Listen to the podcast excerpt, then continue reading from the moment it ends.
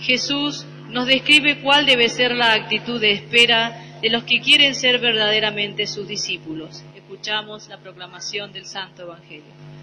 Aleluya. Aleluya.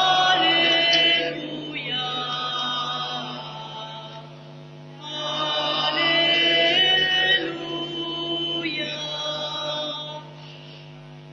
Estén prevenidos y preparados, porque el Hijo del Hombre vendrá a la hora menos pensada. Aleluya. Aleluya. Aleluya. El Señor esté con ustedes. Evangelio de nuestro Señor Jesucristo según San Lucas. Gloria a ti. Jesús dijo a sus discípulos, No temas, pequeño rebaño, porque el Padre de ustedes ha querido darles el reino. Vendan sus bienes y denlos como limosna. Háganse bolsas que no se desgasten y acumulen un tesoro inagotable en el cielo, donde no se acerca el ladrón ni destruye la polilla, porque allí donde tengan su tesoro tendrán también su corazón. Estén preparados, ceñidas las vestiduras y con las lámparas encendidas. Sean como los hombres que esperan el regreso de su Señor, que fue una boda, para abrirle apenas llegue y llame a la puerta. Felices los servidores a quienes el Señor encuentra velando a su llegada. Les aseguro que Él mismo recogerá su túnica, los hará sentar a la mesa y se pondrá a servirlos. Felices ellos si el Señor llega a medianoche o antes del alba y los encuentra así. Entiéndanlo bien. Si el dueño de casa supiera a qué hora va a llegar el ladrón, no dejaría atravesar las paredes de su casa.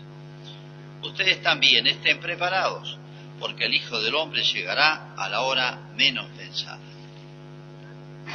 Pedro preguntó entonces, Señor, ¿esta parábola la dice para nosotros o para todos? El Señor le dijo, ¿quién es el administrador fiel y previsor a quien el Señor pondrá al frente de su personal para distribuirle la ración de trigo en el momento oportuno? Feliz aquel, aquel a quien el Señor al llegar encuentra ocupado en este trabajo. Les aseguro que lo hará administrador de todos sus bienes. Pero si este servidor piensa, mi Señor tarda en llegar, y se dedica a golpear a los servidores y a las sirvientas y se pone a comer, a beber y a emborracharse, su Señor llegará el día y la hora menos pensada, lo castigará y le hará correr la misma suerte que los infieles. El servidor que conociendo la voluntad de su Señor no tuvo las cosas preparadas y no obró conforme a lo que él había dispuesto, recibirá un castigo severo. Pero aquel que sin saberlo se hizo también culpable, será castigado menos severamente. Al que se le dio mucho, se le pedirá mucho, y al que se le confió mucho, se le reclamará mucho más. Es palabra del Señor.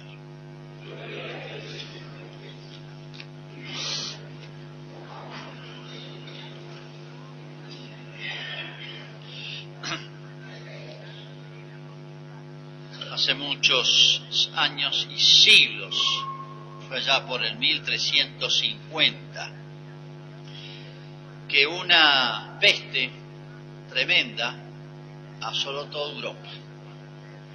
Murió un tercio, un tercio de la población. Imagínense, en esa época eran imparables las enfermedades contagiosas. La peste negra la llamaban, porque las personas se quedaban como moradas. Cuando aparecía ese signo, prácticamente ninguno se salvaba. No solamente fue una pérdida de vidas humanas, sino un descalabro en todos los órdenes, económico, político. La gente huía a la soledad, a los bosques, a los campos, por el terror del contagio, dejar a sus familiares solos. Bueno, imagínense el terror que se sembra.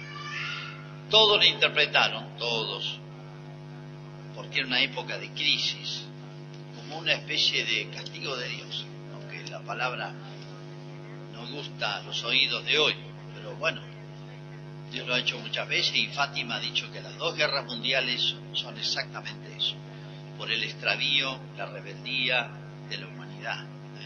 Lo digo yo, lo dice Dios a través de la Virgen. Bueno, llamó la peste negra y desde entonces apareció una imagen que nosotros hemos visto muchas veces en el arte. La muerte prefigurada como un esqueleto con una guadaña un esqueleto con una guadaña. ¿Por qué? Bueno, la guadaña porque viene a cegar vidas, como en esa época se usaba la guadaña trabajo de la tierra, ¿no? Para cosechar el trigo, todo. ¿Y por qué el esqueleto? Y bueno, porque el esqueleto no tiene ni sentimientos, ni corazón, ni caridad, ni nada, es frío.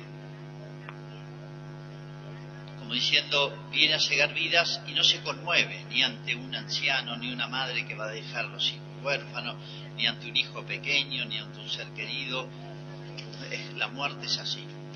La imagen en realidad no es muy cristiana, es medio terrorífica.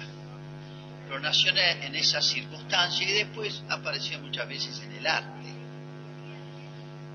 Este, y digo de paso, de colateralmente, una, aclaración, porque cada dos por tres me preguntan, me vienen con estampitas de San la Muerte. San la muerte. Padre, ¿y esto está bien rezarle? Miren, es una, perdone que sea tan directo y duro y claro, es una monstruosidad. Primero, hay que darse cuenta que los santos son personas y la muerte no es un ser humano, no es una persona, es lo que nos va a pasar a todos. Bueno, primer disparate. Segundo, locura.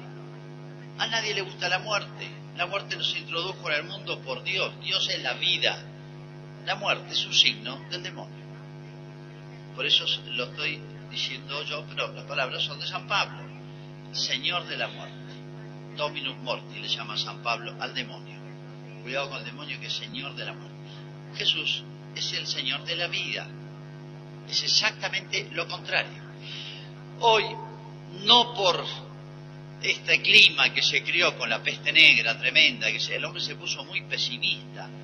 La muerte sembró terror, dejó marcas por generación, imagínense.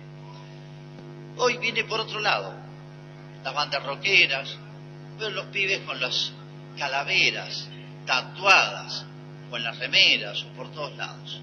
Lo digo colateralmente, qué signo feo para nuestros tiempos. Pero bueno, sigo adelante para comentar el Evangelio. Jesús ha estado hablando en los evangelios anteriores, domingos anteriores, sobre los males de la avaricia, como uno de los apegos.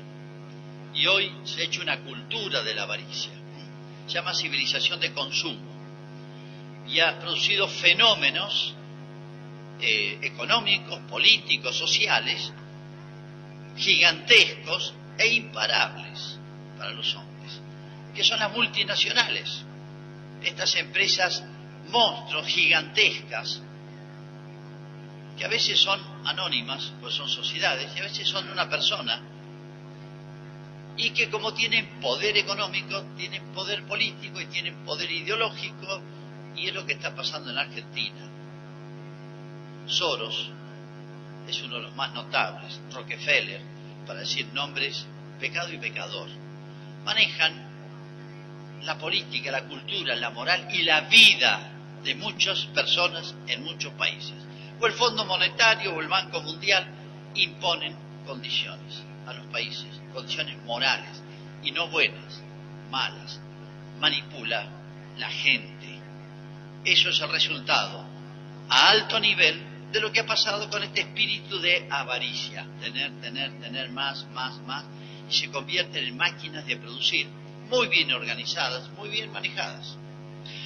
Bueno, Jesús habló de las multinacionales, pero dijo qué es lo que las iba a engendrar, el espíritu de avaricia, tener más, porque tener más es lindo, es una concupiscencia, se llama la avaricia, está en el fondo del alma, y además da poder, que es otra concupiscencia, que es otro deseo, otro anhelo.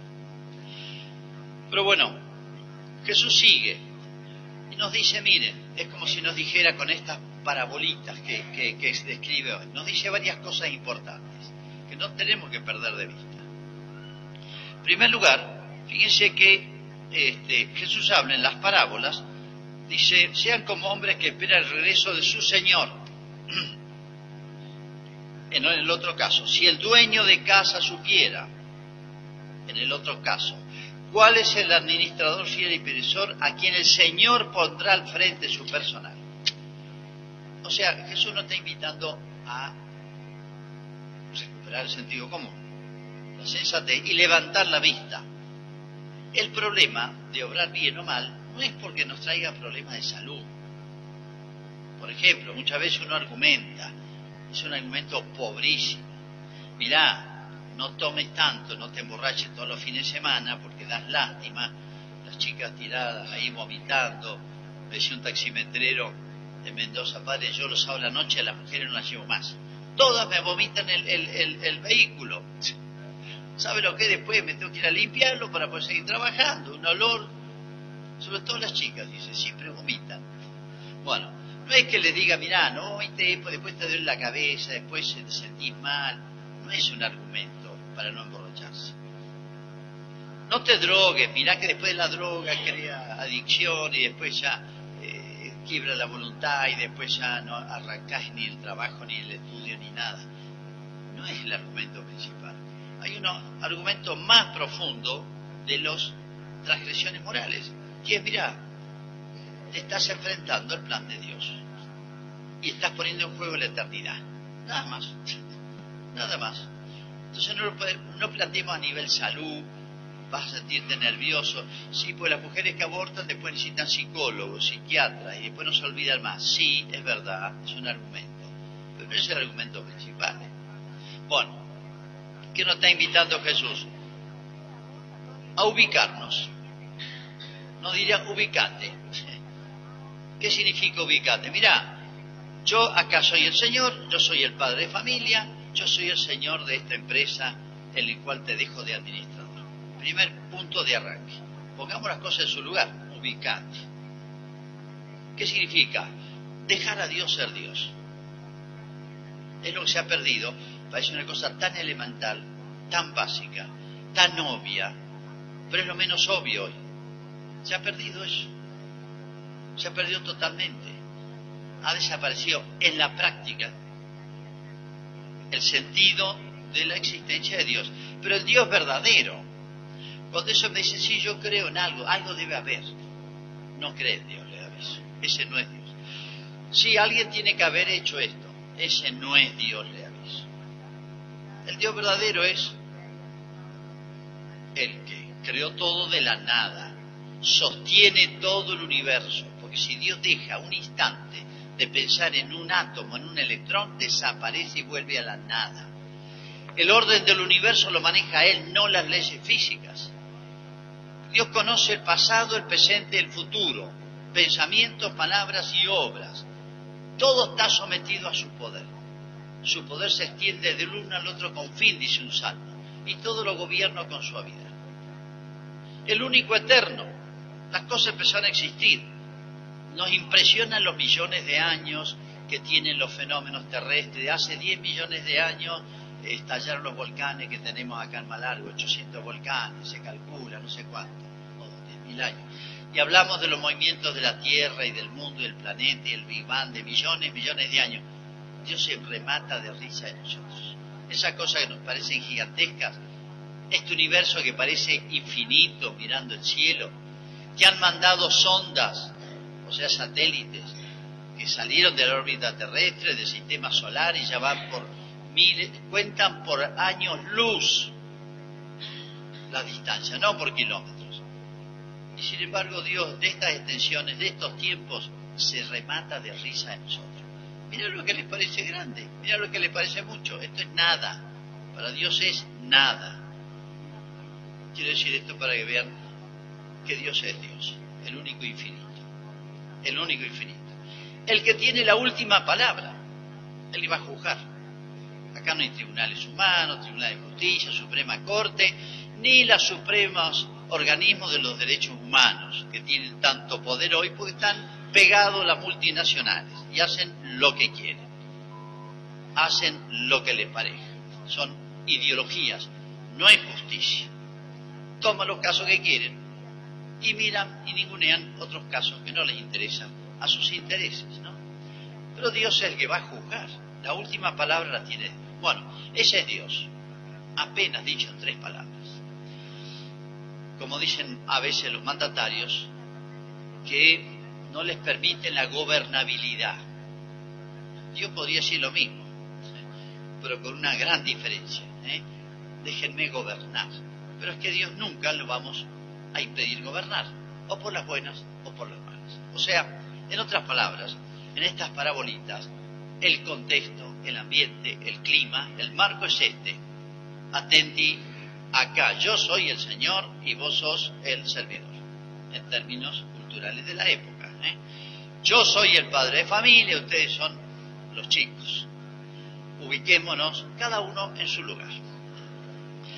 Primera observación esa. Segunda observación. Fíjese, Jesús dice varias veces, felices los servidores, felices ellos si el Señor llega aunque sea medianoche o el alba y los encuentra así. En la otra parábola, de nuevo, feliz aquel a quien su Señor al llegar encuentra ocupado en este trabajo. Esos tres felices no son dichosos porque te sacaste la lotería, dichoso vos que tu hijo se anoche, menos mal, que te llegó la jubilación. Esas son felicidades de acá, chiquititas, medianas, grandes, grandísimas, pero de acá. Las felicidades que dice Dios, que dice Jesús, no hay palabra para traducirlas del original. Ponemos esa en castellano porque es la que tenemos. A veces se usa bienaventurado. Está bien.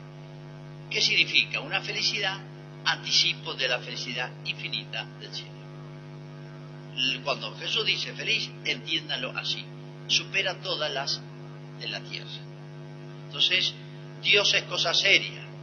La felicidad que promete es cosa seria, muy cosa seria. Y eso es lo que hemos perdido hoy. Es un mundo, vamos a crear un mundo infeliz.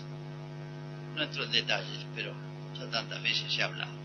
Pero bueno, el contexto acá es que acá Dios es el Señor. Señor significa acá las cosas las hice yo, las gobierno yo, las manejo yo, las juzgo yo, yo decido, y el hombre que se ubica en su lugar de criatura.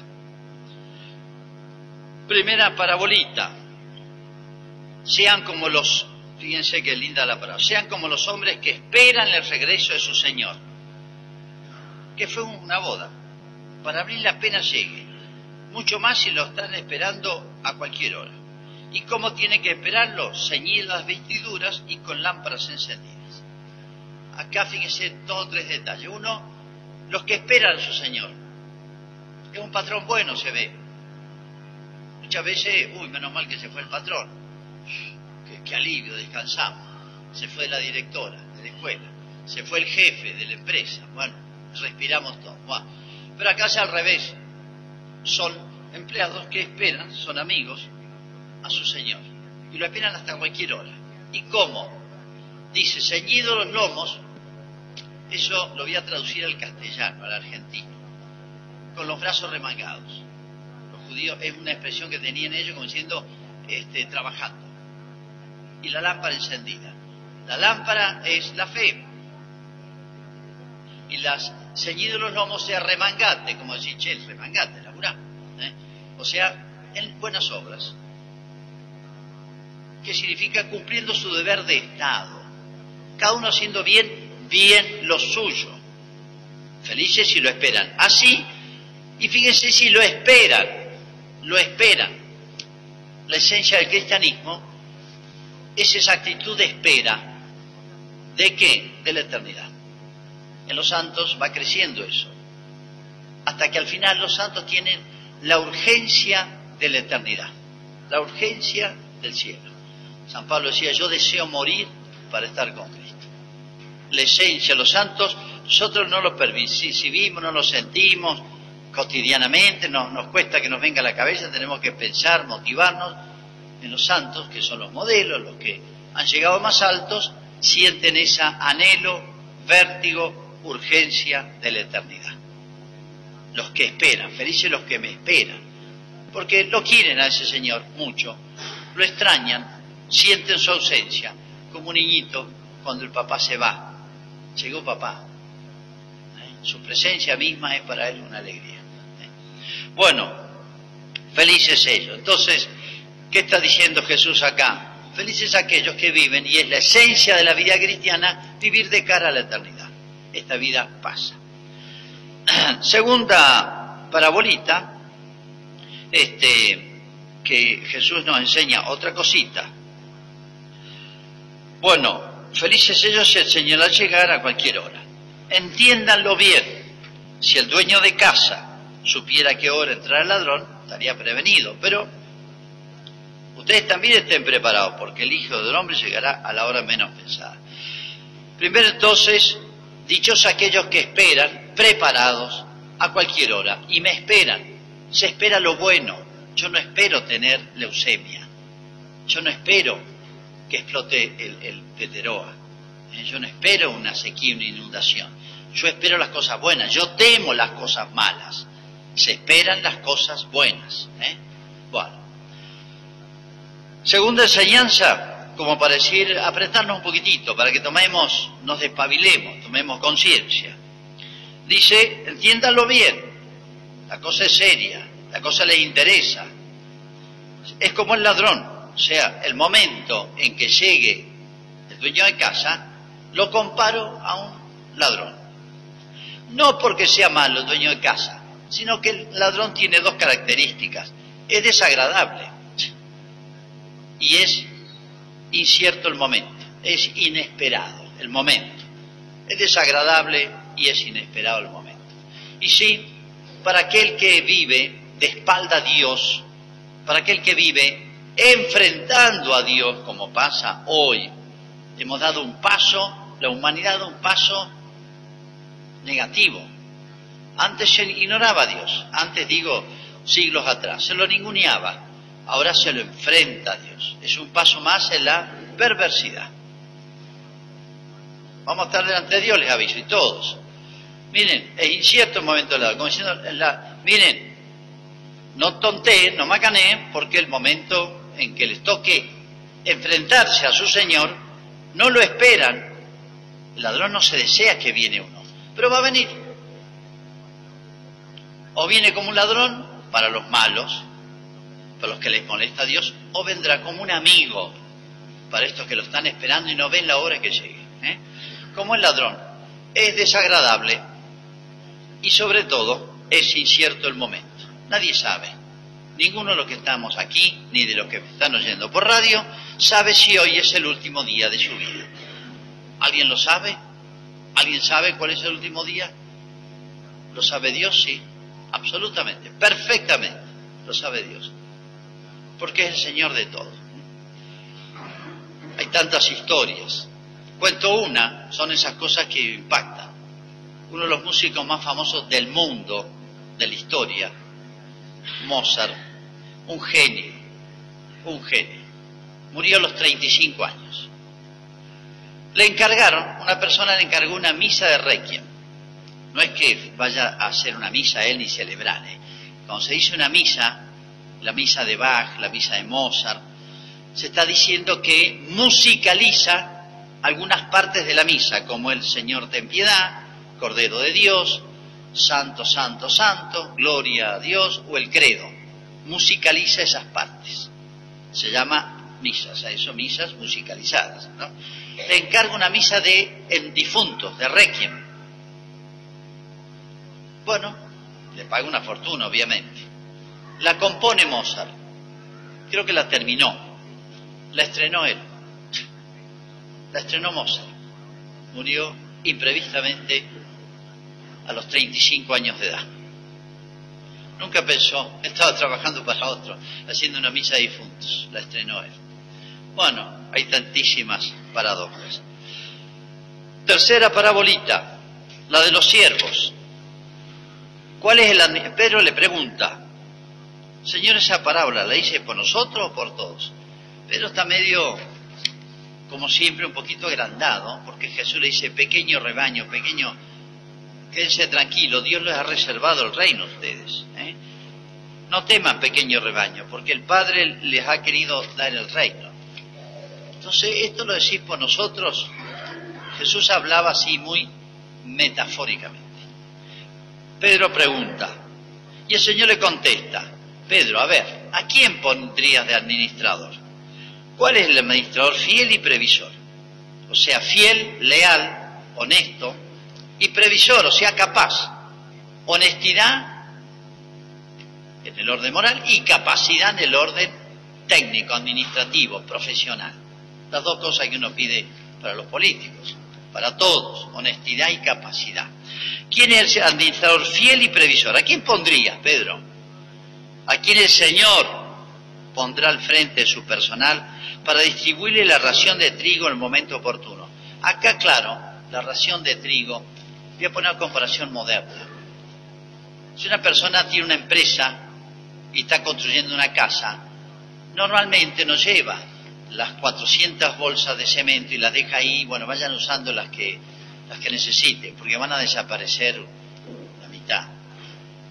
Va entregándole cinco bolsas, ¿qué necesita mañana? Ocho bolsas, mañana diez, Va de a poquito, porque, bueno, pueden haber tentaciones, pueden desaparecer bolsa de cemento o el hierro. Bueno, eso es lo que quiere decir Jesús. O sea, es fiel, leal el administrador y no es tonto, es capaz, hace bien lo profesional. ¿A quién le entregarías? Y Jesús dice de feliz aquel a quien su Señor al llegar encuentra ocupado en este trabajo. Pero si otro se porta mal y dice, uy, tarde en llegar, y bueno, desata su ira, trata mal a todo el mundo y se da todos los placeres. Dice, la va a pasar mal, correrá la suerte de los infieles. ¿Qué indica acá Jesús? Otra cosita, otro detalle, otra enseñanza, que se complementa, se suma a las anteriores. Miren, yo soy el administrador. ¿Y qué significa? Tengo que rendir cuentas. No solamente felicito a los que me esperan, como un amigo espera a otro amigo, o un ser querido que viene a visita. No solamente les digo que nadie sabe cuándo llegue esa visita. Puede ser, si se portan bien es un amigo, si se porta mal es como un ladrón. Sino que ahora les digo otra cosa, miren, tómense en serio que ustedes no son dueños de la vida. Y esto me entienden las connotaciones que tiene hoy. Ustedes no son dueños del dinero tienen que ser administradores. Dios dirá, las cosas son mías, ¿eh? el universo es mío, no es de ustedes, por más que tengan títulos de propiedad. Es más, la vida de ustedes y las cualidades de ustedes son mías. Si Dios hizo todo. Háganlo rendir frutos. Dios es buen empresario. Quiere que, como vieron la empresa, ¿eh? los intereses de la empresa se habla. La empresa tiene que producir tanto. Bueno, el único que tiene una super multinacional es Dios. El único que la maneja con buenos criterios, con sentido común y con fines buenos. Como diciendo, viene cada uno, sos un administrador de mis bienes, no sos el dueño, sos el administrador. Sé fiel y competente. El lenguaje moderno es muy comprensible esto, para todos los tiempos, para todas las personas. O sea, todo lo que te dio Dios en bienes materiales, en cargos, en puestos, en cualidades. Todo lo que yo tengo, tengo que administrarlo bien, porque no soy dueño y hago lo que quiero, como se escucha mucho hoy. Yo soy dueño de y hago lo que quiero, yo no le robé a nadie. Pero te aviso que sos creado. Dios te está sosteniendo en la vida. Dios te está sosteniendo y va a rendir cuentas. Sos administrador, me dijera Dios. No te ubicate, no te olvides de esto.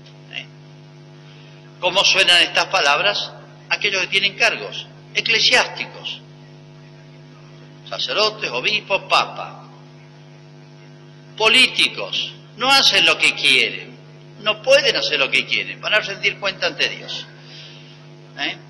Dice la escritura una frase tremenda, una vez la leí en un acto público, ¿eh? algunos los tocó. Terrible juicio espera a los que rigieron las naciones mía la frase, desde la Sagrada Escritura, terrible juicio espera a los que rigieron las naciones. Como tiene una responsabilidad enorme, grandísima. Si un padre de familia la tiene en su casa, el que gobierna las naciones, de ahí para abajo, o para arriba, o para el costado. Acuérdense siempre eso, que sonaba a los gobernantes que eran cristianos. Bueno, le puse una comparación al principio, esa imagen del sentido de la muerte, el esqueleto. Bueno, un santo, San Carlos Borromeo, pinta la imagen del esqueleto del obispo, en su obispado. Pero en vez de la guadaña, un detalle, le puso una llave. Cambió la imagen, la hizo, la cristianizó. La muerte llega así, cuando Dios lo dispone, yo no lo sé, pero es una llave que me abre una puerta. Es la puerta del reino de los cielos hagamos nuestra profesión de fe, rezamos el credo corto. Creo en Dios, Padre Todopoderoso.